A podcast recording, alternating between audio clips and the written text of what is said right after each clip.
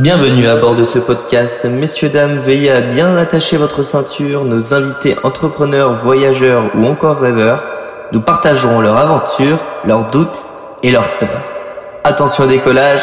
Let's travelness! Salut Jean-Charles. Salut Tanguy. Tu vas bien? Ça va et toi? Ouais, ça va très bien. Ouais, écoute, je suis hyper content aujourd'hui de t'avoir euh, bah, dans ce podcast pour euh, parler notamment de la vie intentionnelle. J'aimerais bien bah, débuter ce podcast par le sujet principal qui va être du coup la vie intentionnelle. Qu'est-ce que tu euh, entends par vie intentionnelle? Bonne question. Moi, c'est ça rentre dans le vif du sujet. par vie intentionnelle, si tu veux, j'entends, faut partir sur son opposé, qui est la, vie par défaut. Mm. En gros, j'ai fait un constat quand j'avais 16 ans, c'est que j'avais l'impression que la majorité des adultes, ils aimaient pas forcément leur vie, en tout cas c'est ce qui me projetait. Et j'avais l'impression aussi qu'ils questionnaient surtout pas leur existence. En fait c'était pas tant est-ce qu'ils étaient heureux ou pas, je ne savais pas, je sais pas dans leur tête, mais je sentais qu'il y avait pas trop de questionnement et ils étaient un peu fatalistes par rapport à euh, leur situation actuelle et les possibilités futures. Et forcément quand t'as 15, 16, 17 ans, tu te poses plein de questions, t'es en crise d'adolescence, tu te forges en même temps, t'es, oui, t'es, un embryon presque à la ouais, point de vue identitaire, tu vois, t'es vraiment très très jeune. Et je me posais énormément de questions. Et toute ma vie, en fait, j'ai l'impression, là, j'ai 32 ans, donc ça fait 15-16 ans, j'ai l'impression que tout ce que j'ai fait, ça a été un peu deux choses. Une partie plus introspective, donc euh, qui est je suis, qui est-ce que j'ai envie d'être, et tout plein d'autres sous-questionnements. Mm-hmm. Et quelles sont les hypothèses et les projets que je peux faire pour valider ou invalider mes questionnements. Et donc, euh, tous les projets que j'ai faits, quels qu'ils soient, depuis ce temps-là, en fait, c'est dans cette lignée, au final, de ce que j'appelle euh, aujourd'hui la vie intentionnelle, que je n'appelais pas comme ça à l'époque. Tu l'appelais comment? J'appelais, j'avais pas de nom. Pas forcément Je me pose des questions et je, trouve, je cherche des réponses. Je comprends. Et maintenant, effectivement, il y a des termes bah, qui me sont venus avec le temps. donc, la vie par défaut, si je devais te le définir, donc c'est bah, une vie euh, euh, non examinée, sans avoir fait d'introspection. C'est, on va dire, le produit de tes pensées, tes actions, tes comportements qui n'ont pas été audités. Et la vie intentionnelle, c'est l'autre pendant de la pièce, qui va être plutôt, bah, cette fois-ci, tu as fait un travail d'introspection, tu as mis en place des actions, tu es en mouvement et tu tends vers une vie intentionnelle. Il n'y a pas de vie par défaut à 100%, il n'y a pas de vie intentionnelle à 100%, c'est un, chemin. Ouais. Et le truc, en fait, c'est ce que j'essaie avec ce livre, en tout cas, et dans mes contenus en général, c'est d'aider les gens à se dire euh, quelle est ma vie par défaut actuelle et quel chemin j'aimerais prendre pour être plus intentionnel. La finalité étant bah, voilà, d'avoir plus de sens, plus de bonheur, plus de sérénité, plus de paix. Les grands thèmes de la, vie humaine. Quoi. Et c'est euh, plus du coup un chemin et pas une destination. Il n'y a, pas de destination, y a pas de destination finale. Il y a un point de départ, c'est ma vie par défaut à l'instant T, mhm. qui n'est pas une mauvaise vie euh, nécessairement, hein, c'est ta vie par défaut, tout le monde a sa vie par défaut. Il y en a qui ont une vie plus par défaut que d'autres, mais en tout cas tout le monde a une forme de vie par défaut. Et comment tu, après, tu peux paver un chemin pour euh, aller plus proche de euh, qui tu penses que tu pourrais être et qui tu pourrais devenir. Et il n'y a pas de fin de jeu, effectivement. D'accord, ok, ouais. C'est jusqu'à jusqu'à la mort. Ok, ouais, ou, encore au-delà, si c'est ce que tu crois. J'ai essayé, moi, de, de créer un peu ma propre définition, justement, de la vie intentionnelle. Et je l'ai plus euh, décelé comme euh, un peu vivre une, sa quête personnelle pour euh, créer sa réalité. Qu'est-ce que tu en penses Dans le sens où créer sa réalité va faire, bah, par exemple, tu voulais écrire bah, un livre, c'était un de tes mmh. rêves depuis très longtemps as créé ta réalité en écrivant ce livre. Tu t'es pas fait submerger par des peurs ou ce genre de choses ou par le regard des autres et euh, tu as fait cette chose-là. Est-ce que tu serais d'accord pour dire que bah, avoir une vie intentionnelle, c'est créer du coup sa propre réalité? Je pense qu'on peut dire oui, effectivement. Alors c'est marrant, c'est une posture, si on est en philosophie, ce serait un peu une posture existentialiste. Ok. C'est-à-dire qu'en fait, tu es le créateur de ton destin, mm-hmm. et que t'es pas déterminé en philosophie, il y a beaucoup cette euh, dichotomie, en, cette bataille entre les déterministes, donc tout est des rapports de cause à effet, et ceux qui disent en fait que tu es vraiment le créateur de ton existence. Moi, je pense souvent la vérité, elle est entre les deux, à distance égale, en tout cas, il y a un petit peu un, mix de tout ça. Mm-hmm. Euh, par contre, tu vois, ça me fait penser pas mal à euh, aussi un livre que j'avais lu, Avoir le courage de ne pas être aimé, de deux auteurs japonais, dont les noms m'échappent là, mais qui, ont, qui parlent de la psychologie d'Adler, Victor Adler, qui est le troisième grand psychologue avec Freud et, Jung. Et il parle, lui, de téléologie. C'est en fait le fait de partir de son désir, partir de ce qu'on aimerait dans le futur, qui crée ta réalité présente. D'accord. Alors la plupart des gens, en fait, font plutôt dans ce qu'on appelle l'étiologie, qui est plutôt basée sur Freud, ça va être euh, c'est mon passé qui détermine qui je suis aujourd'hui. D'accord. C'est vraiment des points de vue opposés. Et ça peut être positif ou négatif. T'as des gens euh, qui vont projeter dans le futur des choses qui sont pas bonnes pour elles. Et du coup, ça crée leurs conditions présentes. Donc, une fois qu'on a fait un peu de théorie, dans le concret, euh, je suis, d'accord avec toi. Je pense que l'intention, qui n'a pas forcément à être un objectif hyper concret, et c'est une direction, mhm. va t'aider à créer effectivement le présent et le futur, qui est au final toujours du présent, que tu aimerais avoir. Et c'est un bon exemple. Le livre, par exemple, quand j'ai commencé à, vouloir l'écrire, en fait, le fait de me dire je vais écrire un livre, bah, je suis obligé de mettre dans des conditions où j'ai un mode de vie d'écrivain après. Ouais, je comprends. Euh, si je veux écrire un livre mais j'écris jamais, euh, compliqué. Toi. Ouais. c'est sûr que là, ouais. Alors, Est-ce que tu peux nous parler un peu plus de ton enfance, par exemple bah, tes années scolaires ou voire même avant? Tu disais euh, dans un de tes euh, du coup euh, réels Instagram que j'ai pu voir que euh, bah, l'école était un peu comme une prison et comme quoi bah voilà dans tes intentions etc tu attendais toujours bah, euh, la sonnerie de la récréation, les grandes vacances. Qu'est-ce que tu faisais pendant ces grandes vacances par exemple? Effectivement, j'ai dit que j'avais ressenti l'école comme une prison où j'ai l'impression que ma posture de tous les jours c'était l'attente. Ouais. Donc j'ai attendu toute ma vie, j'ai l'impression une sonnerie comme je disais dans, dans ce, ce short. Ouais. Alors qu'est-ce que je faisais pendant ces vacances? Alors déjà, un- j'ai un souvenir déjà pendant ces années scolaires, c'est que des fois j'étais dans des périodes un peu de petite déprime et j'avais constaté que souvent quand j'avais des périodes de déprime à l'école, c'était souvent lié au fait que je n'avais pas de projet. Très jeune, j'ai compris, ou j'ai senti plutôt que le projet, avoir un projet quel qu'il soit, pas forcément un grand projet. Un projet, ça peut être se dire, euh, c'est cool, je vais aller voir le match de foot de mon équipe préférée dans deux semaines. Ouais. Bah, ça me donnait du sens, Mm. en fait. Et j'ai capté intuitivement, empiriquement plutôt, le sens, le lien entre sens et projet. Et D'accord. du coup, et le lien entre sens, projet et euh, euh, mood, d'une certaine manière. Ouais. Ça, c'est une première chose. Et pendant l'école, en fait, souvent, le projet, c'est euh, bah, le DS de vendredi, le contrôle, le DM, ce genre de choses. Et moi, ça me passionnait pas trop, donc ça me donnait pas trop de sens, on va dire, dans mon quotidien. Et donc, pendant les années scolaires, si on prend par exemple le collège et un peu le début du lycée, ouais, j'avais pas, pas beaucoup de sens par rapport à ça. Et pendant, par contre, les vacances scolaires, a eu plusieurs étapes dans ma vie, mais j'ai toujours mes passions. En fait, j'avais les stages et les tournois de tennis. Ça, ça donnait du sens à ma vie. Ah donc ça donnait ouais un minimum Ouais, alors de même, sens. même pendant l'année, en fait, des fois, j'avais des tournois euh, à partir du printemps, il commençait à beaucoup de tournois, un peu des tournois l'hiver aussi, mais disons à partir de mars-avril jusqu'à août, sep- septembre, souvent il y avait beaucoup de tournois. J'avais la chance que ma mère m'accompagnait sur les, les compétitions. Trop bien. Donc il y avait ça. Il euh, il y a des étés où j'ai beaucoup joué à- aux jeux de cartes Yu-Gi-Oh aussi. Alors que j'étais encore plus jeune, j'avais genre euh, ouais, 11-12 ans. Et j'étais vraiment accro à, ces jeux de cartes-là. Et j'ai- J'adorais. Et je faisais des compètes. J'avais le sens sur, les, sur ce jeu-là. Tu sais que je l'ai noté en plus. j'allais, j'allais dire, est-ce que comment t'analyses le fait que quand tu jouais à Yu-Gi-Oh, les cartes Yu-Gi-Oh, parce que j'étais un grand fan aussi de Yu-Gi-Oh, euh, bah justement que ça donnait un sens aussi à ta vie en plus bah, des stages de tennis. T'as un objectif, t'as un projet, t'as des tournois, t'essaies de progresser, t'apprends à perdre, tu gagnes, t'as de la dopamine. Il y a plein de choses en fait. T'es dans un environnement compétitif. Moi j'adore la compétition. Je l'ai Ouais. aussi, je viens d'une famille assez sportive. Donc euh, moi la compète c'est quelque chose qui me motive vraiment. Tu me motives. Ouais. Ne serait-ce qu'une compète avec soi-même, tu vois, des- d'essayer d'écrire le meilleur livre possible par exemple, tu vois, dans Mm. des critères personnels et d'essayer de se battre contre ses propres critères Ouais. que de les atteindre. Donc ouais, je pourrais développer, enfin, il y a plein, je pourrais te raconter plein d'histoires, mais en tout cas, quand j'étais, euh, ouais, entre, je dirais, entre mes 10 et mes 17, 18 ans, été très lié à mes passions, en fait, qui m'ont fait prendre conscience qu'il n'y avait pas que l'école, et en plus, tu vois, euh, qui m'ont fait prendre conscience aussi qu'il y avait d'autres chemins possibles. Si je te rattache ça avec, par exemple, euh, à 16 ans, quand je commence à jouer au poker en ligne, Ouais. une autre activité qui était importante, qui a été un peu la continuité du Yu-Gi-Oh! pour moi, c'était un autre jeu de cartes. Ouais, ok, ouais, non. Avec un peu plus d'enjeux financiers, celui-ci, mais. Ouais, c'est sûr. hein. Mais j'ai beaucoup d'anecdotes, tu vois. Je... Pareil, en fait, j'étais dans une phase assez, assez compliquée à, à mes 16 ans. Euh, J'en parle dans le livre où il y a mes grands-parents qui sont décédés. Euh, genre d'où de ma seconde. Et en gros, euh, ma vie sociale commence à être très dégradée. Je, je sens que les gens autour de moi sont euh, un peu plus distants. Mon image perçue est, est beaucoup moins bonne. Ouais.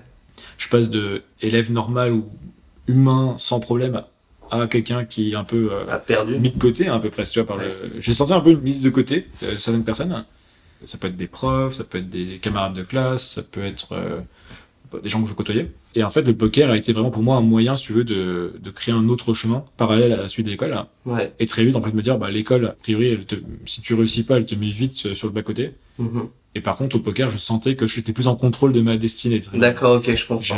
J'ai- compris que le jeu c'était un jeu de compétences, que je pouvais progresser, que je pouvais m'entourer de personnes qui voulaient elles aussi progresser. J'ai eu la chance de gagner un petit peu au début, euh, tu vois, sur les tournois et j'étais assez, assez chanceux sur le début de ma carrière de poker, qui Ouais. m'a après euh, propulsé pour euh, bah, prendre le jeu sérieusement et, et, et me créer vraiment un- ouais, une vie alternative en fait. Ouais, ok, je Donc, euh, comprends. très en ligne, hein, parce que c'était poker en ligne, moi, mais ouais, de, mes, de mes 16 ans à mes 22 ans, bah, ce qui me prenait le cerveau vraiment, ce qui me passionnait, c'était le, le poker, comprendre le jeu, progresser. Et ça t'est venu comment en fait, Ouais. de justement de découvrir ce. Bah, C'est un peu le hasard, c'est un prof de, de lycée, de maths, qui, qui a parlé de poker en cours. Ouais. Et la manière dont il en a parlé, en fait, m'a intrigué et un peu énervé, un peu les deux, euh, parce qu'il était très présomptueux. Alors, euh, il disait en gros qu'on pouvait pas trop, on pouvait pas le battre au poker parce qu'il y avait des statistiques ou je ne sais quoi. Ah oui, d'accord, ok. Enfin, à l'époque, je voyais pas ce qu'il voulait dire. Et j'ai j'ai toujours été quelqu'un un peu euh, curieux. Ouais. Et en fait, euh, Qui aime le challenge qui aime le challenge, ouais. Et j'ai eu ce réflexe, en fait, je suis sorti des cours et je suis allé dans un magasin de jeux vidéo, D'accord. euh, près du lycée. Ouais. et j'ai acheté un, un jeu un jeu de Game Boy en fait un jeu D'accord, de ouais. console De poker. De poker. Ouais. Le jour même. Ok, J'ai trop bien. j'ai joué le soir même après, genre, le lendemain, j'en parle à mon frère. Je lui dis j'ai découvert un jeu. ouais. Je lui dis ben, on va jouer. Et du coup, Et on a commencé à jouer ensemble, euh, du coup avec des, des jetons et à deux comme ça. On comprenait rien, on ne comprenait pas les règles et tout. Donc toujours euh, du coup que dans un point de vue électronique, dans un premier temps. Enfin, même pas, là, là, on avait pris un jeu de cartes et des, des espèces de jetons d'un autre Ouais. jeu, pas vraiment des jetons de poker, mais des, des jetons comme si tu prenais des, billets de Monopoly, peu importe. Et on a commencé à jouer ensemble. Et après, j'ai organisé une, une journée poker avec des amis Ouais. qui, eux aussi, avaient un peu découvert ça. Mhm. On était tous mineurs, on avait genre 16 ans. Ouais. Et après, j'ai téléchargé un, un site en ligne. Ouais. Pour jouer, c'était, euh, peu importe le site, mais je crois que c'était everest.com à l'époque. Ouais. C'était un gros site. Et, et j'ai commencé à jouer et voilà, j'ai jamais arrêté jusqu'à mes 22 après. Ça, de mes 16 à mes 22 ans. Génial. Et une peur, je pense, qui est courante dans ce style d'activité, l'argent, dans le sens où, euh, bah, forcément, au bout d'un moment, bah, quand t'es devenu, bah, du coup, joueur professionnel de poker, est-ce que tu avais de temps en temps, bien évidemment, par rapport à plus ou moins certaines compétitions, la peur de perdre de l'argent et comment t'arrivais à gérer ça? Je me suis rendu compte quand j'ai commencé, j'avais beaucoup de mal à accepter la, la perte, et pas que financière, même la défaite. Ouais, la défaite, Le problème, c'est qu'au ouais. poker, euh, à court terme, la défaite, elle est assez souvent présente. Mhm, Euh, sur long terme, si t'es vraiment compétent, tu vas gagner, mais à court terme, le hasard prend pas mal de place. mhm. Donc ça, j'ai mis du temps à, à l'accepter et du coup à pas corréler mon humeur à mes résultats. Ouais. Ce qui est, de, ce qui est jamais énervé ou même un peu triste quand je perdais. Et il y a une deuxième chose, c'est que j'avais tendance à hum, trop avoir la valeur de l'argent presque et pas assez voir l'argent que je jouais comme un outil. D'accord. Parce que ouais. à partir du moment où tu gères bien ton capital financier euh, comme un investisseur, tu vois, ferais euh, des investissements en diversifiant le risque, etc. Bah, au poker, tu vas pouvoir euh, limiter le risque par ta, ce qu'on appelle la gestion de ton capital, la gestion Ouais. de bankroll. Et donc moi j'avais une bonne gestion de bankroll, donc rationnellement en fait j'avais pas de risque de ruine. Mais pour autant, je suis arrivé à un certain montant de jeu, en fait, quand ça commençait à être des centaines ou même plusieurs milliers d'euros que tu pouvais perdre sur la journée ou gagner, où j'avais du mal à gérer les fluctuations. Et ça a pu m'inhiber un petit peu et m'empêcher de jouer plus haut. Je pense qu'à un moment, j'avais un niveau qui était plus élevé que les tables sur lesquelles je jouais. Parce que souvent, plus les tables sont élevées, plus le niveau moyen mécaniquement est plus élevé aussi. Parce que les bons joueurs sont de plus en plus forts. Mhm. Et, et du coup, j'ai eu un espèce de cap. J'ai pas réussi à passer un plafond de verre euh, qui était très psychologique, je pense, à mon rapport à l'argent. euh, parce que euh, bah, j'ai pas grandi dans une famille euh, méga aisée sans être dans une famille pauvre. Et, euh, et du coup, pour moi, euh, ouais, miser des centaines d'euros à 17, 18, 19 ans, en fait, et, alors qu'à côté, dans ma vie de tous les jours, j'avais pas, pas un copec euh, Ouais. et que mes amis encore moins, Ouais. c'était bizarre. Mais comment euh, ta famille a réagi Est-ce que déjà, quand tu dis vie intentionnelle, du coup, c'est très basé sur euh, l'individualité, où tu prends toujours quand même en cause la vie des autres, etc. Et dans ce genre de, bah, le poker, euh, cette activité-là, comment tu euh, gérais aussi un peu les la famille, etc. Alors, il y a plusieurs questions. La- ma, ma mère aime, aime pas le poker. Ok, Toujours, toujours pas. ok, Donc elle aimait pas l'idée que je sois impliqué dans un jeu d'argent, elle aimait pas les jeux d'argent plus largement, et pour elle le poker est un jeu d'argent, et encore plus que ça, un jeu de hasard selon elle, parce qu'elle connaît pas le poker euh, profondément, donc pour elle, elle le voit comme un jeu de casino. Mhm. C'est cette perception, et du coup ça lui crée euh, du stress. ouais, Donc euh, j'en parlais pas beaucoup, j'ai jamais dit à l'époque combien je gagnais ou je perdais. J'ai toujours été discret là-dessus. J'étais même discret quand je jouais, donc c'était pas non plus, je jouais un peu manière illégale, tu vois. ouais, Déjà illégal en termes d'âge, mais aussi Oh. illégal dans la famille, tu vois. ouais, Donc ça, c'est une première chose. Après, tu me poses la question euh, sur la vie intentionnelle. Alors, à l'époque, je me disais pas, je mène une vie intentionnelle. Je me disais juste, j'essaie de me créer un- une autre voie qui est différente de celle que le monde classique a l'air de me proposer, qui était en l'occurrence euh, bah, d'aller au lycée, de trouver, euh, faire des études supérieures et puis trouver un travail. Quoi. ouais, qui ne te C'était plaisait c'était pas. mon horizon, en Tout- tout cas, euh, enfin celui qu'on me proposait, euh, comme tout euh, lycéen, en fait, Ouais, quasiment. Donc, j'essaie de me créer ce, ce chemin.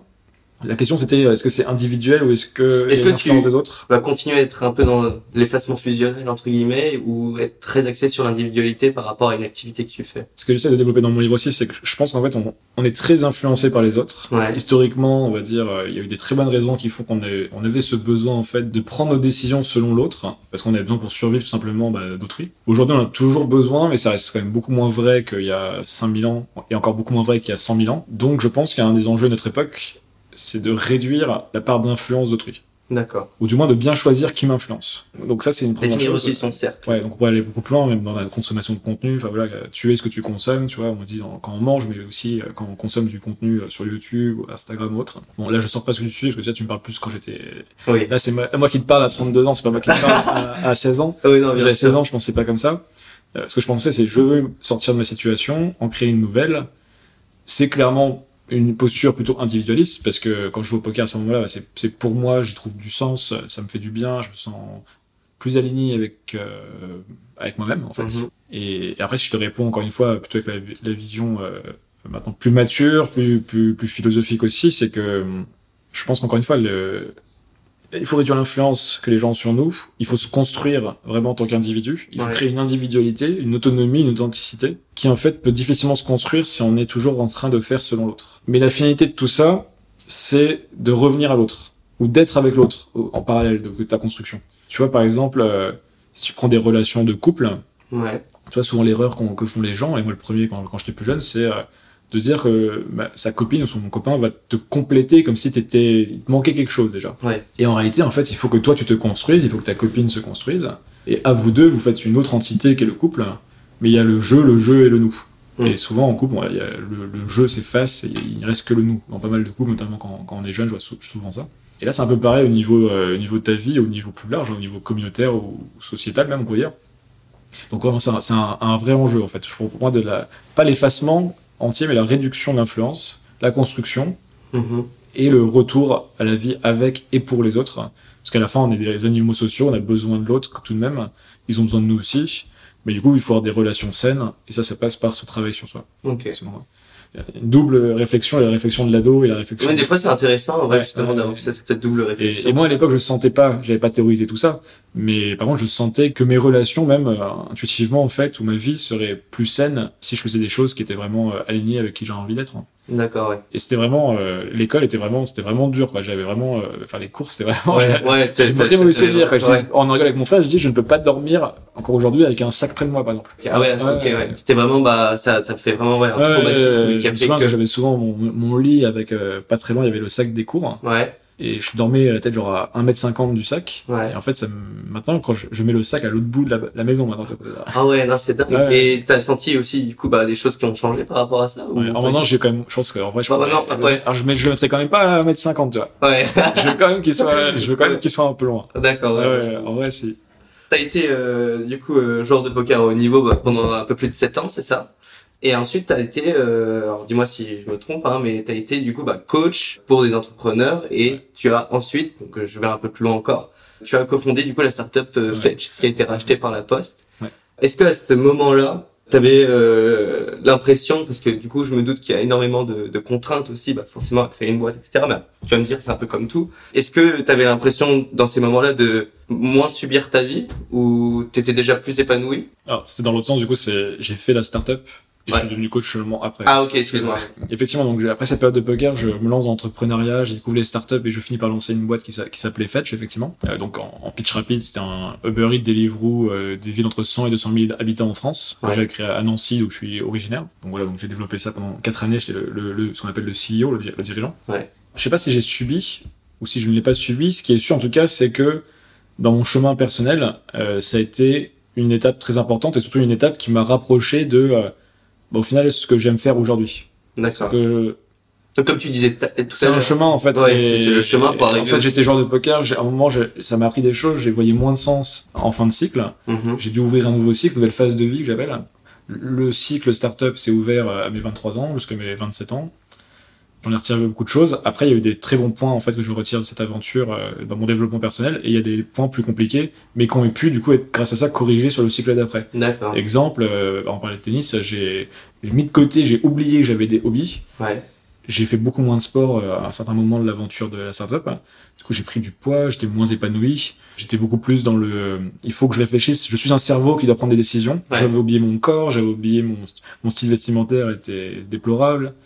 Euh, il y a rien qui allait, tu vois. Genre, sur le côté, on va dire, plus personnel. Ouais. Euh, par contre, au niveau, euh, on va dire, de développement intellectuel, j'apprenais plein de choses. J'étais en plein de situations intéressantes, difficiles aussi. J'ai beaucoup appris sur la nature humaine, enfin, via mon analyse personnelle de comment moi j'étais, mais aussi en analysant les gens que j'avais en interlocuteur, donc mes employés, les livreurs, les restaurateurs, les partenaires. J'ai j'ai pu rencontrer des, des, députés, des maires. Tu vois, j'ai pu voir comment la donc le, pouvoir un petit peu les gens de pouvoir entre guillemets comment ils se comportent par rapport à toi. Ouais. Quand t'es connu, quand t'es plus en difficulté. Enfin, tu vois, j'ai énormément appris sur les gens. J'étais vraiment un petit euh, un petit électron philosophe, sociologue, qui a observé tout ça, tout en ayant une casquette de dirigeant d'entreprise. Ouais. Mais j'ai toujours eu ce côté euh, observation euh, et même détachement. Des fois, j'arrivais, ça, ça, c'est marrant, j'aime bien le faire, c'est me détacher un peu de la situation. C'est comme si je me voyais mais avec une double vue. Ouais, c'est ça. Et je me vois en tant moi, qu'observateur de observateur de ma situation ou de la situation euh, plus large dans laquelle on est. Euh, par exemple, Mm. je sais pas une, une scène dans mon entreprise où je sais pas, je vois une prise de tête entre deux salariés, puis moi je suis là, je dois arbitrer, puis je me dis c'est, c'est ridicule tout ça. Ouais. Tu sais, ouais, c'est ça. Je t'essayes reviens à de- l'absurde de Camus, tu vois, je me dis, euh, en fait, on se prend la tête pourquoi là? Ouais, ouais, c'est vrai. Ouais. Pour savoir quelle couleur doit être le bouton. des fois j'avais ces prises de recul, on va dire, en, live pendant ma startup. Et justement, alors, t'as créé cette startup. Comment t'es venue cette idée-là? C'était ta food delivery. Ouais, ça s'appelle la foot delivery. ouais. J'avais vu, euh, du coup, en faisant mes petites recherches, hein, tu t'en doutes bien, j'avais vu que euh, c'était arrivé un soir euh, en 2015, t'avais eu cette idée-là, et ensuite, bah, c'est devenu une grande idée, hein, parce que du coup, c'était une, c'est une entreprise qui a fait plus de 5 millions de, de chiffre d'affaires, c'est ça? Comment t'as réussi à mettre ça en place, Mm. et quelle peur, justement, tu as confronté C'est toujours difficile à expliquer. En fait, c'est vraiment, tu fais des connexions, euh, ton cerveau fait des connexions, tu saurais pas trop expliquer. C'est effectivement l'histoire un peu rocambolesque. Je vais au cinéma, euh, voir un film avec euh, mon frère et des amis. Euh, dans le film, il parle pas mal de business. Un mec a un business d'import-export, le personnage principal. Et du coup, il y a des livraisons euh, qui sont faites dans un, dans un port. Donc, je vois ce film qui est cool. Euh, A Most Violent Year, il s'appelle. Je rentre chez moi, euh, je fais ma soirée et, et je vais au lit. Et Ouais. je me réveille. Euh, enfin, je me souviens, j'avais très très faim euh, pendant la nuit. Je sais, ces soirées, je sais pas si ça arrive souvent. Moi, ça m'arrive plus trop souvent, mais tu sais, t'as des espèces de fringales. Ouais. T'as trop faim, tu vas prendre le Nutella, tu vois. Truc. Moi, j'ai le bec sucré. Et dans mon lit, je me suis mis à faire une connexion entre bouffe et, et livraison. Ouais. Et je suis parti en mode réflexion euh, pour livraison. euh, qui livre euh, dans ma ville, à Nancy euh, Ok, les sushis, euh, sushi shop livrent, euh, ben, un peu des pizzerias, mais tel, tel, tel, tel resto ne livre pas. Pourquoi Ouais. Et ça m'a commencé à m'intriguer. Et comme j'étais un peu dans une recherche de je veux lancer une boîte, parce que j'avais déjà lancé un premier projet avant, euh, anecdotique, tu vois, mais j'avais fait pendant 4-5 mois un, un projet qu'on n'avait pas réussi à lancer. euh, c'était pas une vraie boîte. C'était dans quel thème? Ça, un- comme un Slack. Tu vois, Ok, ah oui, ok. euh, Ok, ouais, très bien. on connaissait pas trop Slack, mais on voulait créer une messagerie d'entreprise. Ouais. Sauf qu'on n'est jamais travaillé en entreprise et on, on comprenait pas ce, ce qu'on faisait. Quoi. Mais, mais du coup, j'étais dans une, une phase un petit peu de réceptivité et en temps d'attente où je me disais, je vais relancer un projet, mais je me pressais pas sur quel projet je voulais faire. J'étais un peu en, en observation. Et du coup, là, mon cerveau, en fait, quand il a eu cette connexion, il s'est dit, c'est intéressant, je creuse. Et en fait, c'est le réflexe que j'avais. À chaque fois, j'avais des idées comme ça qui popaient. Et il se trouve que celle-ci, je sais pas, elle m'a vraiment excité euh, le soir-là Ouais. à- au point que j'ai pris mon ordi, je me suis réveillé et je me suis mis à, à taper dans un Google Doc tout ce qui me passait par la tête pendant 2-3 heures. Et, et ce document était le, les bases un petit peu de, bah, de, De ce que tu as créé, euh, derrière. C'est assez ouf d'ailleurs de le, le relire. Ouais, bah ouais, du coup, je me doute que ouais, t'as toujours ces notes-là. Ouais, et ouais. Ça, ouais, ça t'est c'est arrivé de les relire. Ça Alors, pas- ça fait longtemps que j'ai pas relu, mais Ouais. j'ai relu quelques années après. Et effectivement, c'était assez proche de, au final de ce qu'on a fait ensuite. Ok. Quelle peur, du coup, euh, c'est bien beau d'avoir une idée. On Mm. dit souvent que, bah voilà, le plus dur, c'est d'avoir l'idée. Après, c'est de la concrétiser. Mais bon, ça, ça, ça dépend de chacun, mais. Les peurs que j'ai eues du coup. Ouais, exactement. Bah, déjà, il y a une première peur très vite, c'était la peur de est-ce que je suis légitime et est-ce que je suis capable en fait de créer ce- cette boîte tout simplement. Donc, ce syndrome de l'imposteur. syndrome de l'imposteur, on pourrait dire. Et je me souviens même au début, mais j'avais des associés.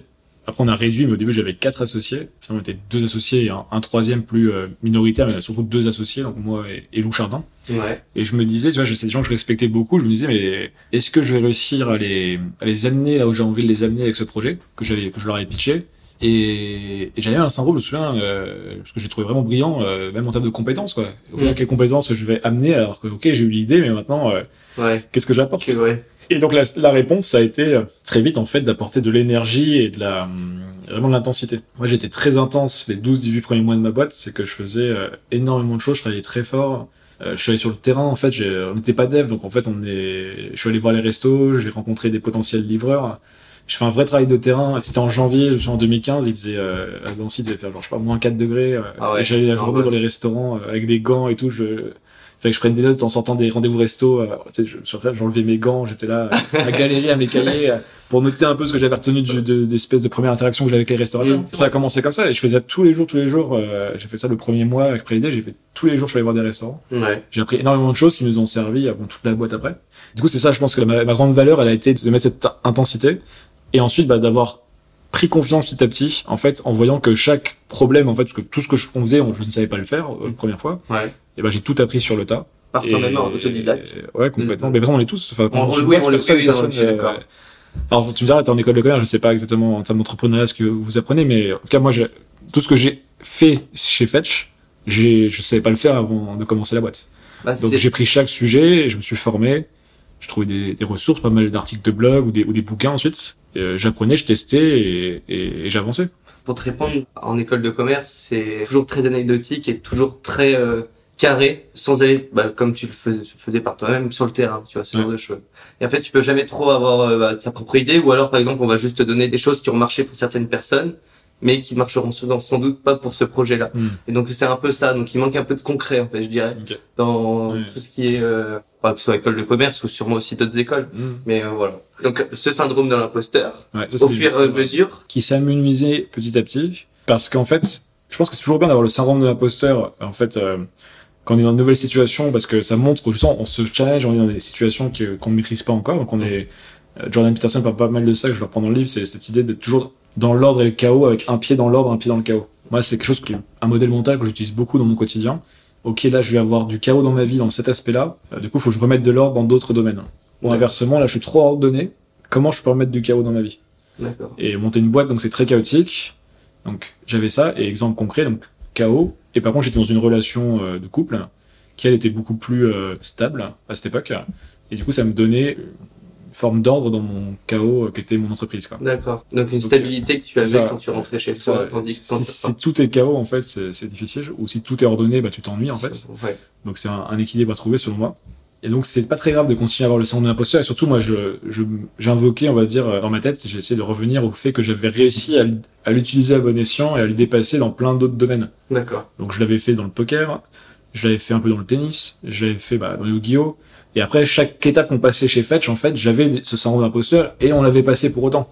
Hmm. Donc je, je, revenais toujours à, bah, en fait, là t'as peur, mais t'avais déjà peur. Euh, Donc tu as exploré un peu ton ouais, passé. Ouais, j'explorais beaucoup mon passé. Je, je, je, fais beaucoup ça, de revenir dans le passé, euh, non pas pour faire de la psychanalyse, ça c'est encore un autre sujet, mais pour vraiment me dire, j'ai déjà vécu cette situation. Comment je peux, en fait, cette situation, en fait, quelle est son essence et comment, en fait, elle se répète dans plein d'autres situations. Qu'est-ce qui est universel, on va dire, dans cette situation? D'accord, ouais, je comprends. Ouais. Et entre observation et introspection, quel le, lien ou quelle différence tu vois justement entre ces deux termes qui sont extrêmement rares? Bah, Moi, ça va ensemble. Je dirais que l'observation, si on fait un peu de, terminologie, ça serait euh, plus en surface. Donc, euh, j'observe le monde, je regarde. Et introspection, il y a plus connoté profondeur. Mmh. Donc, je vais plus à l'intérieur. Observation extérieure, introspection intérieure. Mais pour faire l'introspection, il faut observer les choses ou s'observer. Donc ils sont ils sont complémentaires. D'accord, ok. Et euh, bah, du coup bah c'était en fait en perpétuel voyage introspectif à chaque fois que tu avançais au fur et à mesure de ta vie entre bah, le poker, l'entreprise, on est d'accord. Mais mais tu vois effectivement mais en fait tu pourrais vivre la même vie que j'ai eue, mhm. les mêmes activités mais ne pas faire d'introspection. Et moi, ce qui est important pour moi, c'est cette capacité, comme je dis dans, dans le livre, euh, avec notamment le personnage du philopreneur, en fait, qui est le, le personnage, en fait, qui fait le pont entre la vie par défaut entièrement et la vie intentionnelle à 100%, qui n'existe pas. Nous, on est vraiment le philopreneur qui va sur ce chemin de. Et c'est une double posture, du coup, le philopreneur, c'est une posture plus réflexive, introspective, philosophique. Donc, je me pose des questions. Mais aussi du mouvement, de l'action, des projets, une forme d'entrepreneuriat, d'entreprise, au sens, au monde des entreprises, mais surtout d'entrepreneuriat de soi, tu vois. D'accord, ouais. Et donc, moi, je pense que c'est la, la, chance que j'ai aujourd'hui, euh, enfin, dans ma construction, euh, enfin, la chance, entre guillemets, c'est que j'ai toujours essayé d'avoir cette, euh, alternance ou cette euh, collaboration entre ma, part euh, plus euh, philosophe, on va dire, ou en tout cas euh, introspective, et la part action-mouvement. Et parce que tu, tu j'aurais pu être joueur de poker sans jamais réfléchir à ma vie, j'aurais pu être start-upper sans jamais réfléchir à ma vie, et j'aurais pu écrire un livre sans réfléchir vraiment à ma vie. en fait, tu peux faire plein de choses sans réfléchir à ta vie. Mais après, c'est, est-ce que c'est pas, enfin, c'est toujours simple à dire, mais après, est-ce que les gens, selon toi, sont beaucoup plus axés par rapport à un objectif ouais dans le futur, mm, mm. ou plus par rapport à, alors je sais que ça va, ça va dépendre des personnes, ou plus axé sur sa propre introspection par rapport à chaque petite étape qui va se passer dans la vie d'une personne. Moi, tu peux faire les, les deux, effectivement. Euh, je tendance à penser que il faut se construire. Il y a des fondations, on va dire, à, à développer en tant qu'individu. Et ce que je, on va dire, je déplore un petit peu dans le livre parfois, c'est euh, les gens qui ont des très très grandes missions, c'est genre l'écologie, euh, la fin dans le monde, toi, les grandes missions qui sont très légitimes mais qui parfois sont très éloignés de où tu en es et ce que tu dois construire toi en tant qu'individu pour euh, être un individu justement capable de contribuer à ça. Ouais. Alors pas seulement financièrement, hein, même, euh, je dirais même euh, mentalement, spirituellement, mm-hmm. intellectuellement. Et c'est un peu mettre la charrue avant les bœufs. Je pense qu'il y a vraiment, moi, parce que je vois plus ça comme des, des cercles concentriques. Ouais. En fait, tu te construis à partir de quelque chose qui est relativement euh, lié au soi et lié même à la matière. Donc, euh, mhm. il faut que je gagne de l'argent. Il faut peut-être que j'ai une relation euh, cool dans ma vie. des amis, tu vois, des choses qui sont, je peux me nourrir, enfin bref, truc de base. Et petit à petit, un peu comme la pyramide de Maslow, bah, tu montes vers des, des causes plus locales, nationales, transcendantales.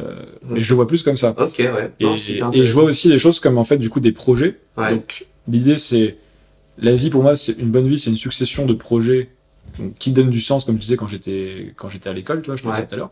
Et chaque projet en fait est relié à bah, une intention, une phase de vie en ce moment, euh, je sais pas, grand projet, grande phase de vie, bah, j'écrivais ce livre. Mm-hmm. Et après, un projet dans le projet, c'était bah, écrire la première version du livre. D'accord. Euh, je partais, exemple, trois mois étrangers pour écrire euh, la première version, tu vois. Et donc voilà, moi je vois c'est vraiment une succession de projets. Et chaque projet, en fait, si tu as une introspection, on va dire, entre les projets ou entre les phases, et eh ben tu es capable de mieux choisir le projet suivant. Et chaque, normalement, le projet le projet 2 est plus proche de ta vérité que le projet 1, le projet 1 est plus proche de la vérité que le projet 0, etc. Ok, d'accord, ouais, je comprends. Ce qui fait qu'aujourd'hui, je me sens plus aligné avec ce que je fais que euh, pendant ma startup, et quand je faisais ma startup, j'étais plus aligné que peut-être que dans le poker, et etc., etc. Parce que du coup, aujourd'hui, hormis l'écriture du livre, du coup, maintenant t'es coach, c'est bien ça Ouais, fait même avant le livre, effectivement, ça fait 4-5 ans que je fais du conseil et du coaching. Ouais. C'est une activité, effectivement, euh, qui découle surtout de ma période de start-upper, enfin, en tout cas, de fondateur de, de Fetch. Et je crée du contenu depuis 2015-2016, euh, donc ça remonte euh, par des articles médium, après par LinkedIn, par ma newsletter dans la tête d'un philopreneur. Et du coup, c'est un peu les deux. C'est mes deux activités, on va dire, c'était de créer beaucoup de contenu et de coacher des gens depuis euh, depuis ce temps-là. D'accord. Et c'est toujours le cas aujourd'hui, effectivement. Maintenant, auteur avec le premier livre, j'espère en écrire d'autres. Encore bravo, d'ailleurs. Merci. Et dans le futur, on pourrait peut-être développer, mais j'ai d'autres activités que je vais lancer aussi qui se rattachent aussi bien un petit peu à ce que je suis en coaching, mais aussi à ce livre. D'accord. Dans les thématiques, Il y avait une question pour bah, du coup revenir à un autre sujet euh, un peu différent. Vraiment, ça coupe un peu l'épisode en deux, mais c'est voulu. Est-ce que tu pourrais me dire quelle est ta peur la plus profonde? Celle que, selon toi, est limite bah, life changer et que tu réussi ou non à l'apprivoiser? Est-ce que tu arriverais à en nommer une ou peut-être plusieurs mais il faut que je réfléchisse un peu, mais bon. Bien sûr, non. Euh, je pense que je peux en citer une qui est presque une, une méta-peur, en en parlant avec Ulysse Lubin, la, la, la, peur de, la peur de la mort, en fait. La, peur, des peurs, peut-être. Mmh. Qui est énormément reliée avec d'autres peurs. Qui est forcément reliée, alors tu, tu, maîtrises plus le, le, le, sujet que moi. Par rapport à, à la mort, en fait, c'est un. J'en parle un peu dans le livre, tu vois, la première euh, euh, prise de conscience de la mort, je pense que c'était vers les 7-8 ans. Ouais où le soir, je, je, je touchais mon cœur pour voir s'il battait encore. Ouais, ça m'est déjà arrivé. déjà arrivé. Et je me rappelle bien, en fait, euh, c'était vraiment le, j'étais dans mon lit et je me disais, y a un jour, je serai, je serai, je serai plus là, quoi. Ça, c'est ouf de se rendre compte de ça. Tu me dis, mm. t'es pas éternel. Et ça fait trop peur, tu me dis, je vais où après, il se passe quoi, et du coup, je vais quitter. C'est-à-dire que je me lèverai plus le matin, et plus ça, je verrai plus mes amis. Surtout, je sais pas si t'as déjà eu cette réflexion-là, mais tu sais, euh, se dire que, bah, à un moment, euh, voilà, peut-être que, bah, ce sera la fin de l'humanité. En fait, des fois, moi, je vais au-delà de ça, du style, voilà, il y aura plus aucun humain sur Terre. Ouais.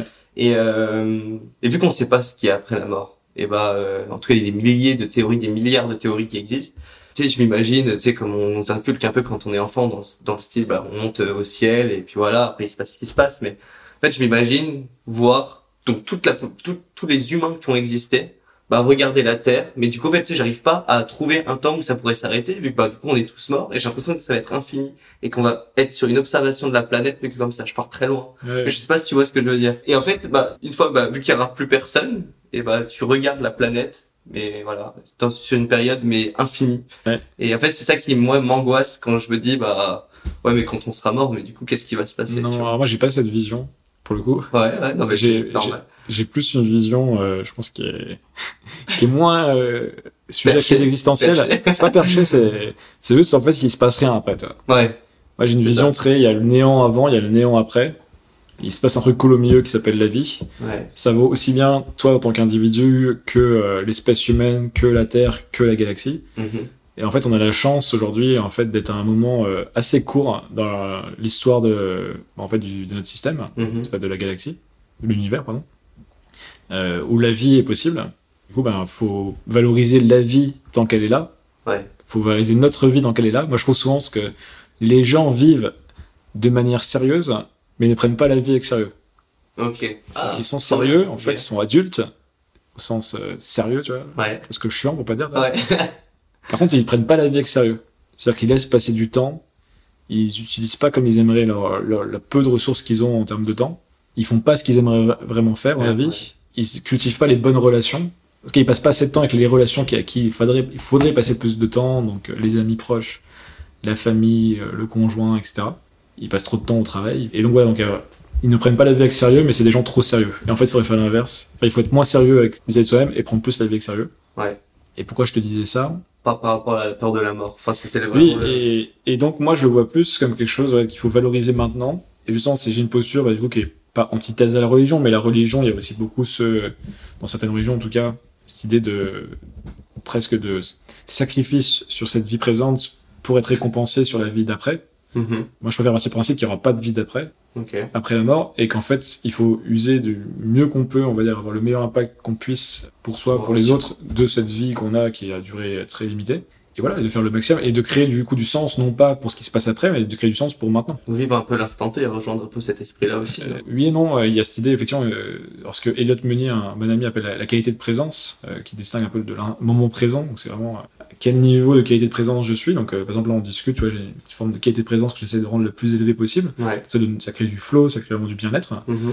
Mais ça, ça dépasse ça, ça va aussi sur, euh, euh, on va dire, le, bah, le fait ouais, de bien vivre sa vie, tu vois, de, de faire les projets qu'on a envie de faire. Bah, ce livre, par exemple, je, je vais continuer après par rapport à ça sur le rapport à l'avant, mais ce livre contribue à donner du sens euh, à ma vie, à créer de la satisfaction, du bien-être, enfin, ça, c'est énormément de bonnes choses pour moi qui découlent du fait d'avoir fait ce projet. Et du coup, par rapport au rapport à la mort, pour conclure là-dessus, quand j'ai écrit justement le, le premier jet de ce livre, première version, donc là c'est la V3, V4 on va dire, Ouais. mais il y a une première version euh, beaucoup plus grosse que ça en termes de, de no- nombre de mots, elle faisait le double de ça. Et j'ai senti à ce moment-là beaucoup plus de sérénité, parce qu'en fait j'avais déjà produit la matière du livre, Dans et je sentais que même s'il m'arrivait quelque chose, même si je disparaissais, je sais pas, accident, ou peu importe, Ouais.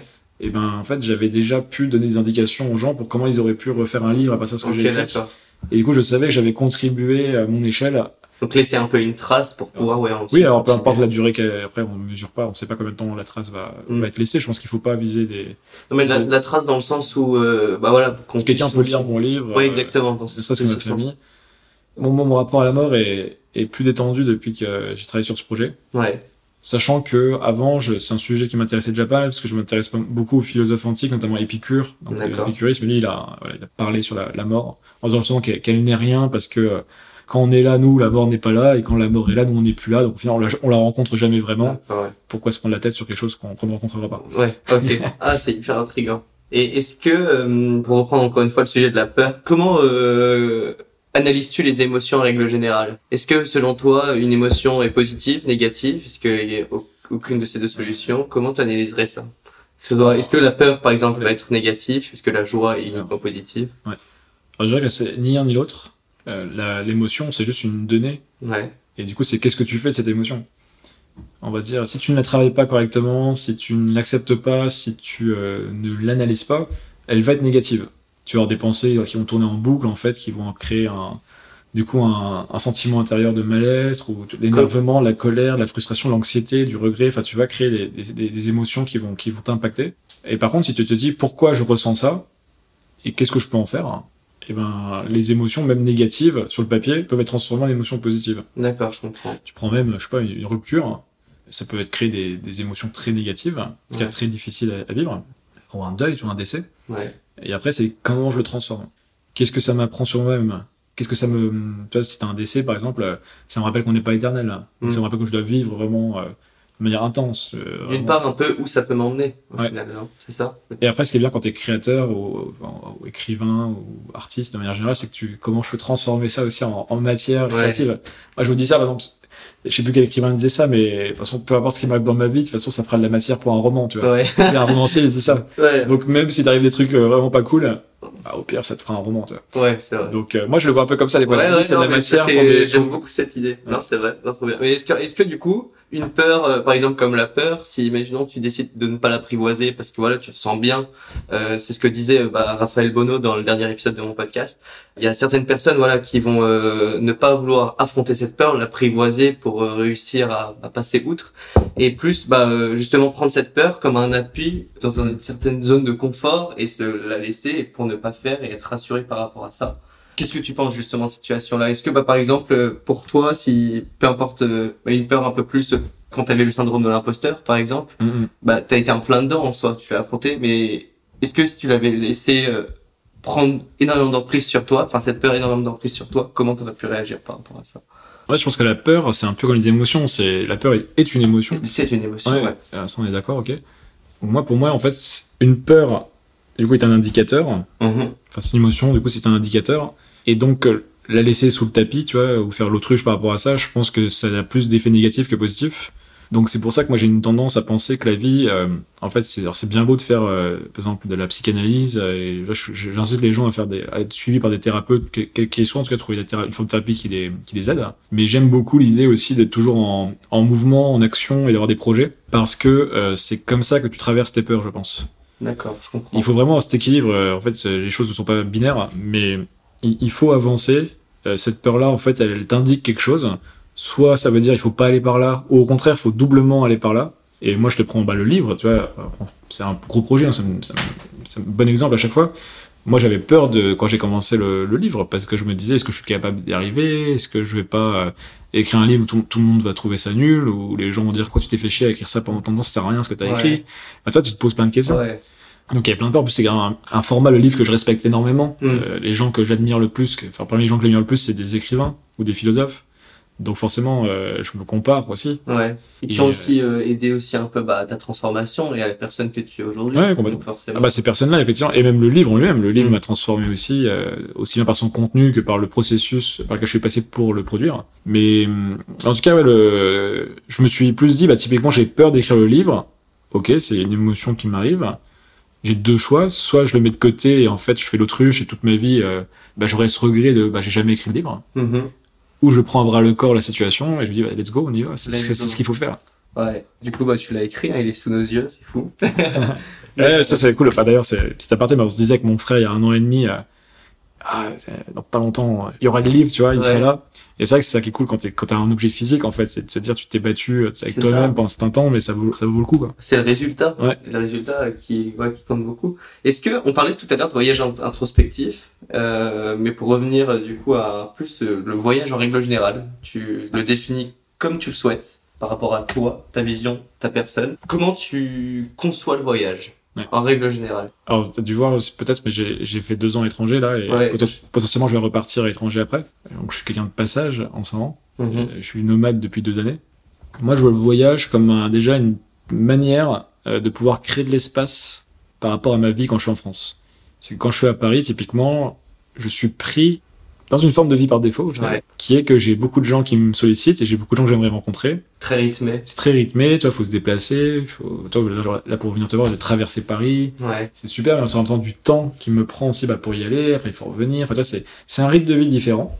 Et, et du coup, pour écrire ce livre, en fait, c'est pour ça que je suis parti à l'étranger, parce que j'avais besoin d'avoir de l'espace, de réduire mon nombre de relations, et donc voilà, c'était une première chose. Après, je vois le voyage comme un moyen d'opposer, on va dire, enfin de comprendre par différence, parfois subtile, ou, Ouais. ou par euh, similarité, en fait, pour comprendre, euh, je voulais comprendre pas mal la culture française en voyageant aussi. Mm. Parce que tu te rends compte, en fait, quand tu vois une culture différente, euh, ce que tu aimes et ce que tu aimes moins dans ton propre pays. Ça, ça, j'ai trouvé ça très intéressant dans, dans le voyage. Ça m'a permis, le voyage, c'est une manière aussi bah, de rencontrer bah, les autres cultures, évidemment. Ça, c'est Ouais. quelque chose que souvent on dit qu'en voyage, mais c'est vrai. C'est, vérité, ouais. Et encore, moi, je suis allé en Thaïlande, moi, je suis allé, pour le coup, je suis allé en Géorgie, en Turquie et en, et en Hongrie. D'autres euh, cultures. euh, C'est des cultures différentes, Ouais. mais la Hongrie, quand même, a pas mal de similitudes avec la, la France, mine de rien. En Sur cas, quel point plus? Sur le mode de vie. Sur le mode de vie Après, dans la mentalité, très différent, mais sur le mode de vie, c'est proche. Euh, par contre, ce qui est sûr, c'est Istanbul, ce que j'ai fait en Turquie, c'est très différent, même dans le mode de vie, euh, par rapport à, à Paris. Ne serait-ce que bah, le- les gens, je pense, tra- travaillent moins. C'est pas qu'ils travaillent moins, mais en tout cas, c'est pas les mêmes rythmes, tu vois. Mm. Le matin, c'est beaucoup Ouais. plus calme. ça, c'est à 8 heures, il y a personne dehors. vois. Ouais, c'est un peu plus chute. Et ça, c'est une chose qui m'avait d'ailleurs choqué, moi, personnellement, euh, euh, quand j'étais au Vietnam. Je sais pas si t'as déjà été au Je suis allé Vietnam. en Asie. Et euh, alors, je te conseille vraiment d'y aller. C'est, en tout cas, un des continents euh, qui me fascine le plus. Mais pour revenir, euh, ouais, sur le Vietnam, par rapport aux gens qui se levaient tôt, le train de vie, etc., bah, tous les Vietnamiens, je devais à un moment partir dans le nord, donc seul euh, au Vietnam. Euh, vers Sapa, je sais pas, Ouais. enfin bref, c'est dans le nord. Je devais prendre un bus, d'ailleurs je m'étais perdu un peu dans les rues d'Hanoï. Tous les Vietnamiens, sans exception, étaient en train de faire soit leur méditation, soit leur euh, sport, aux alentours de 5 et 6 heures du matin. Je m'étais levé pensant que ça allait être limite à même à Paris, enfin 5-6 heures, oui, il y a des gens levés, mais pas autant que là-bas. Et en fait, je m'étais euh, réveillé et c'était mais comme c'était mais euh, bah, Paris, mais pleine journée, heure de pointe, 16h, 17h, tu vois. Et ça m'avait mais complètement, euh, c'était fou. Ouais. T'étais parti en voyage relever un challenge qui était vivre et penser comme un stoïcien. Est-ce que tu peux m'en dire un peu plus? Alors, c'est le tout début de mon voyage. C'était il y a deux ans, en août et septembre 2021. Et en gros, je sortais d'une période plus compliquée où je me sentais pas vraiment bien et pas aligné dans mon quotidien. Mhm. En parallèle, je commençais à réfléchir à l'idée de partir, ça a accéléré mon, mon départ à l'étranger. Et en fait, je suis revenu dans les écrits stoïciens à ce moment-là, que j'avais déjà consulté en 2017-2018 quand j'avais ma startup, qui m'avait beaucoup aidé à prendre du recul, sur euh, plus serein au quotidien, à, à, réfléchir à mon rapport à la mort déjà à l'époque, réfléchir au temps aussi. Le temps qui passe. de stress, du coup. Ouais, des périodes de, de gros stress. Et donc, c'est pour d'autres raisons, c'est revenu en 2021. J'ai relu, ça m'a refait à nouveau un super effet. Mhm. Et là, je me suis dit, je veux pas mettre de côté ces livres, j'ai envie vraiment de les étudier, d'aller lire d'autres livres, d'autres auteurs et des livres aussi plus techniques. Ouais. Donc d'étudier vraiment en profondeur le, le, stoïcisme et de pratiquer du coup, euh, parce que les stoïciens avaient des, ce qu'ils appelaient des exercices, ce qu'on appelle aujourd'hui plutôt des exercices spirituels, qui sont des exercices pour euh, développer, on va dire, euh, ton rapport à toi, développer euh, ton rapport à tes émotions, progresser, euh, on va dire, sur ton chemin de sagesse aussi. Ouais. Enfin, il y a plein de choses en fait que les stoïciens euh, travaillaient, donc intellect, mental, spirituel, euh, physique, tout ce que tu veux. D'accord. Et donc je me suis mis hein, des petits challenges en fait euh, quand je suis parti à l'étranger. Et donc j'ai fait un mois euh, c'était plus un peu plus étude que pratique, parce que j'étais entouré de pas mal d'amis dans un gros co-living qu'on avait fait en Géorgie, notamment avec Ulysse Lubin, donc euh, qu'on a cité tout à l'heure. Ouais. Et en second temps, j'étais tout seul. C'était le début de mon vrai voyage au final, vraiment seul. Première fois que j'étais aussi loin tout seul. Mhm. Et là, j'ai commencé vraiment à mettre en pratique encore plus euh, les principes et les, les exercices que j'avais lus. ouais. D'accord. Et je vous donner peut-être un ou deux exemples. Je pensais beaucoup, bah, toute ma journée, donc j'avais cette habitude de dire, voilà, est-ce que cette chose-là est, est en mon contrôle ou non, pour essayer justement moins m'énerver, par exemple pour des trucs cons du quotidien, mais tu vois, genre, euh, je sais pas, tu traverses la ville pour aller à un endroit, puis c'est fermé, Ouais. puis en fait ça pourrait te plomber toute l'après-midi, après tu dis, ah, je suis trop con, pourquoi Ouais, j'y suis allé, ou c'est chiant, euh, pourquoi c'est fermé, euh, c'est la faute des gens, je sais pas, enfin, Ouais. tu vas trouver un, un coup bas, que ce soit toi ou un autre, ça te plombe, et ben là c'est pas grave, ok, c'est pas grave, c'est comme ça, j'y suis allé, je vais, euh, c'est comme ça, c'est la vie, euh, c'est pas en mon contrôle, c'est fermé, ouais, c'est ainsi. Et coup, c'était tout le temps. Ça, j'avais ce réflexe, c'était sur tout, ce qui m'arrivait, j'avais ce, modèle, est-ce que ça dépend ou non de moi et, et qu'est-ce que j'en fais. Euh, Il y avait des choses du style euh, me mettre dans des situations plus difficiles pour euh, me rendre compte qu'en fait, euh, c'était pas très grave, en fait, euh, de, par exemple, euh, d'avoir moins de confort. Des situations où je me mettais d'avoir beaucoup moins de confort, dis, bah, je vais traverser la ville à pied plutôt que de prendre un Ouais, transport Transport, ouais. je vais pas utiliser la clim plutôt que de mettre direct la clim dès qu'il fait un peu chaud. Enfin, Ouais. plein, plein de situations plein en de fait situations. où on est dans un confort moderne et je voulais en, sortir. D'accord. C'est un travail physique, un travail mental, c'est de se dire là tu vas pas tu vas pas craquer, tu vas pas tu vas pas mettre euh, la clim, tu vas pas prendre la solution de facilité. Donc ouais, plein Un de... chemin qui fait que, ouais, c'est pas du tout conventionnel. Soit, enfin, ça devient du coup beaucoup moins conventionnel, en tout cas dans ton approche à toi Ouais, personnelle. j'habitais à un moment, j'avais un Air- Airbnb, je crois que c'était au 11e ou 13e étage, Ouais. Et je m'étais interdit de prendre l'ascenseur par exemple. Ah oui, ok. Donc là tu m'as dit, ça c'est au 6e, ça va, ouais, ouais. Ouais, c'est sûr, ça va. Ça- je préviens toujours, parce Ouais, qu'en ouais. vrai, et moi j'ai fait 11ème, les, les voisins qui me voyaient, du coup je suis pas passé au 9ème, Ouais. et du coup voir que je descendais les escaliers, ils me prenaient pour un fou, tu vois. Ouais. C'est qui ce gars c'est qui ce gars qui se tape 11 étages au lieu de prendre la, bah, la facilité Ouais. Un peu, c'est, c'est- tu sais que ça me fait penser un peu quand tu disais, euh, tu sais, euh, choisir, bah, du coup, pas la facilité ou, tu sais, ne pas se donner d'excuses par rapport au fait de, bah, d'aller à un endroit et se dire, ah, mais c'est la faute de tel ou tel. Ça me rappelle un peu, bah, pour revenir un peu au tennis, euh, tu sais, quand tu vas sur un court, t'es en compétition. Imaginons, voilà, c'est la défaite et, bah, c'est pas de ta faute, mais c'est la faute de la raquette, c'est la faute Ouais, du vent. au tennis on est des pros pour ça. Ouais, c'est voilà. toujours la Du coup, faute, ça m'a fait rire parce que du coup, ça me rappelle un peu ça. du cordage. euh, Ouais, c'est- cordage. C'est jamais notre faute. Ouais, c'est jamais notre faute. Voilà, ça va être, oh, il y avait du vent, donc euh, c'est pour ça. Enfin, bref. ouais. C'est quoi ton prochain voyage Tu sais Je encore, pas encore. Ça dépend de plusieurs éléments que je suis en train de, de voir là. Ouais. Et ça peut être même en France, en tout- mais j'ai Ouais. pas choisi encore ce que je faisais après, après ces passages à Paris. Là, Ok, trop bien. Et tu parce que tu restes encore beaucoup de temps à Paris par rapport à la promotion de Là, je suis venu trois mois. Là. Trois mois. à peu près à la moitié. Là. Ok. Mm. Je sais que tu vas beaucoup dans des cafés, ce genre de Mm. choses, que ce soit pour t'introspecter, bah, écrire, etc. Est-ce que tu as d'autres moyens euh, à conseiller pour aussi euh, bah, s'introspecter quand une personne, plus sous forme de conseil, quand une personne ne va pas bien? Hormis, bien évidemment, voilà, vivre une vie intentionnelle, mais plus dans l'approche, voilà, il y a l'écriture. Est-ce que tu as d'autres moyens pour justement euh, t'introspecter? Alors, je dirais l'écriture, c'est pas tant un moyen. Enfin, c'est le moyen de mettre en place des exercices d'introspection. En fait, ça permet de faire une connexion entre ce que tu as dans ta tête et euh, un médium, du coup, un papier, un carnet. Mhm.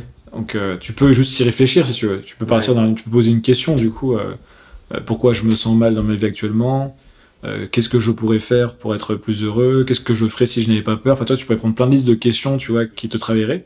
Moi, je trouve ça toujours mieux d'avoir le support écrit. Alors, écrit, c'est pas forcément dans un carnet, hein, ça peut être sur son ordinateur. Ouais. Tout ça pour dire, en fait, euh, c'est pas tant l'écrit qui est important, c'est les questions que tu te poses. Et après, si tu veux des outils euh, qui sont pas forcément reliés à des questions et du coup une forme d'écriture, alors pour moi, je sais pas si c'est une introspection, mais euh, comme je disais, c'est faire des hypothèses. Ouais. J'aimerais peut-être faire tel genre de projet ou j'aimerais être un écrivain, par exemple, ou j'aimerais, euh, j'aimerais je ne sais quoi, j'aimerais hypothèse. Et du coup, après, dans le réel, qu'est-ce que tu fais pour mettre en place ça? Donc, tu lances des projets. J'aimerais écrire. Ok, qu'est-ce que tu peux faire? Écrire un article. Ça crée un projet. Est-ce que tu penses pas que dans l'écriture, quand tu dis, euh, oui, alors, il y a un médium comme écrire sur un bout de papier, mais euh, quand tu vas écrire, par exemple, sur un ordinateur, enfin, ou sur un téléphone, si la personne, par exemple, ne va pas bien, et rupture amoureuse, par exemple, je dis n'importe quoi, il ne va pas avoir certains décalages par rapport à la conscience du fait d'écrire sur un téléphone qui ne va pas être la même par rapport à écrire sur un bout de papier. Ah, c'est différent, effectivement. Ouais. Après, ça dépend. Quoi. Il y a des différences. Moi, je suis toujours plus à l'aise sur mon ordi, même si je commence de plus en plus à écrire sur carnet pour euh, m'entraîner en ce moment. Parce que Ouais. j'ai pas mal de, de mots à écrire dans les bouquins, donc faut je, faut que mon écriture s'améliore. Ouais, Mais blague à part, euh, oui, t'as raison. Et en même temps, encore une fois, voilà, il n'y a pas que l'écriture. Euh, Tu vois, je prends des exemples dans le bouquin que je cite, même personnel. Tu vois, euh, des moments où je l'ai moins bien, ça m'est arrivé de lancer vraiment des petits projets. Mm. Euh, petits projets, alors que je cite pas mal, c'est euh, par exemple, dans mon cas, ça avait été d'apprendre à écrire à 10 doigts au clavier. ouais, Et à un moment, vu que j'étais vraiment pas en capacité d'aller sur des choses vraiment compliquées intellectuellement, Mm. bah, j'ai fait un projet plus mécanique, physique, qui était d'apprendre à mes doigts, en fait, créer une mémoire musculaire, en fait, pour taper à, à 10 doigts. Ok. Et, et ça a donné du sens à ma vie pendant euh, deux semaines, toi. D'accord, ouais, bah, ça, ouais. et, quand, ça- et quand tu vas moins bien, bah, euh, avoir un horizon de deux semaines avec un projet, ça te fait beaucoup de bien. Ouais, je. Et ça revient tout à l'heure au cercle concentrique dont je te parlais, c'est que des fois tu vas avoir des retours, des régressions un petit peu dans ta vie. Euh, Mhm. Soit globalement tu vas te sentir moins bien, moins aligné, ou dans un domaine précis tu vas avoir besoin de travailler dessus. Ouais. Et du coup, il faut pas hésiter à repartir de plus bas en fait. D'accord. Et quels sont tes moyens euh, pour écrire, euh, par exemple, si tu souhaites écrire un livre Alors, tu parlais tout à l'heure du fait, par exemple, bah, voilà, de s'éloigner, par exemple, de toute cette dynamique qui apparaît. Euh, bah, je pense que tout le monde ne pense pas comme ça, mais je le conçois parce que je pense comme toi, si je devais écrire un livre. Mais est-ce que tu as des conseils plus spécifiques par rapport à soit des lieux ou des méthodes spécifiques pour pouvoir écrire, mais sur le long terme? Soit tu sais, créer des... Un peu bah, comme tu parlais d'Eliot Meunier, il a créé de euh, Atomic, bon c'est sûr que je t'apprends rien, Ouais, Ouais, c'est exactement. Bah voilà, il c'est tout un processus par rapport aussi à l'écriture là. ouais, ouais. Second cerveau, ouais. Exactement. Ah, déjà, c'est de créer du temps dans ton agenda pour écrire. Mm. Donc, euh, moi, en l'occurrence, c'est les matins qui sont consacrés plus à l'écriture. Mhm. Donc je vais toujours avoir entre euh, une heure et trois heures, tu vois, selon euh, les périodes dans lesquelles je suis, où il y aura une- un moment où je pourrai écrire. Ouais. Euh, donc ça c'est une première chose. Après, euh, il suffit pas d'avoir des créneaux ouverts, faut savoir ce que sur quoi tu as envie d'écrire. Donc euh, c'est mettre des intentions, avoir des projets. Donc Mhm. euh, projet livre, bah voilà par exemple toutes les semaines j'avançais sur un chapitre, ça Mhm. donnait du concret en fait sur quoi je dois écrire ce matin Ouais. ou sur quoi je dois faire des recherches. Donc créer des projets, Alors, je répète beaucoup dans- sur ça là-dessus dans le podcast, mais c'est très important pour moi. Mhm. C'est un peu une des clés, je pense, d'une bonne vie et une clé du- d'une vie intentionnelle. Créer un environnement dans lequel on aime écrire. Mhm. Donc, par exemple, moi, euh, les dimanches, j'écris ma newsletter que je publie le lundi. Ouais. Et souvent, bah, je vais dans des cafés, en fait, qui me mettent dans un certain mood. Même quand je suis chez moi, en fait, c'est des environnements que je vais créer qui vont être liés à des tâches particulières. D'accord. Donc, par exemple, quand je dois faire des recherches, je vais pas euh, me mettre dans le même type de café ou, la même pièce chez moi que si je dois écrire un texte très compliqué. Mhm. Ou si je dois écrire un post LinkedIn, tu vois, qui me prend moins d'énergie, euh, je vais l'écrire peut-être dans un autre environnement. Donc, c'est jouer avec les environnements. Euh, jouer avec les horaires aussi. Moi, euh, j'ai pas mal étudié les moments où j'écrivais le mieux, Mhm. où je me sentais le mieux en tout cas pour écrire. Moi, ça va être très tôt le matin, entre 8h et 11h, 11h30, disons. Et des fois, euh, j'ai un pic euh, de créativité et d'envie d'écrire euh, après le sport ou après manger le soir. D'accord. Donc, on va dire entre 18 et 21h selon les jours. Quoi. Ouais. Où je vais me sentir bien après le sport, une bonne douche. Hop, je hop, faire une je petite vais heure et y aller, demie euh. d'écriture, par exemple, ça arrive. ouais. Bah écoute, merci beaucoup. Je pense que on a fait un, c'était un trop bon épisode. Je te remercie. C'était vraiment hyper intéressant d'entendre un peu toutes tes analyses par rapport à tous ces sujets-là. Vu que bah, je suis un novice entre, en- entre guillemets un peu dans tout ce qui va être bah, le développement personnel et ça fait toujours plaisir bah, d'entendre une personne comme toi. Donc merci beaucoup. C'était Ouais, génial. Merci pour la discussion. Je vais te demander de signer ma table Ah comme euh, à tous les invités. Hop. Tiens, tu signes, tu peux prendre plus d'espace, hein, que ce soit pas forcément, mais tu fais, tu fais comme chez toi. voilà. Ça t'aura le, le JCK. Voilà, c'est génial, incroyable. Bah, merci beaucoup en tout cas, c'était génial. Merci Tanguy. À bientôt. À bientôt. L'épisode touche à sa fin, j'espère qu'il t'a plu et que t'as pu apprendre plein de choses. Nous, on se retrouve très bientôt dans un nouvel épisode avec un invité tout aussi incroyable. En attendant, je te laisse aller jeter un coup d'œil à ma newsletter dispo en commentaire, à travers laquelle je partage très souvent mes réflexions. Bye there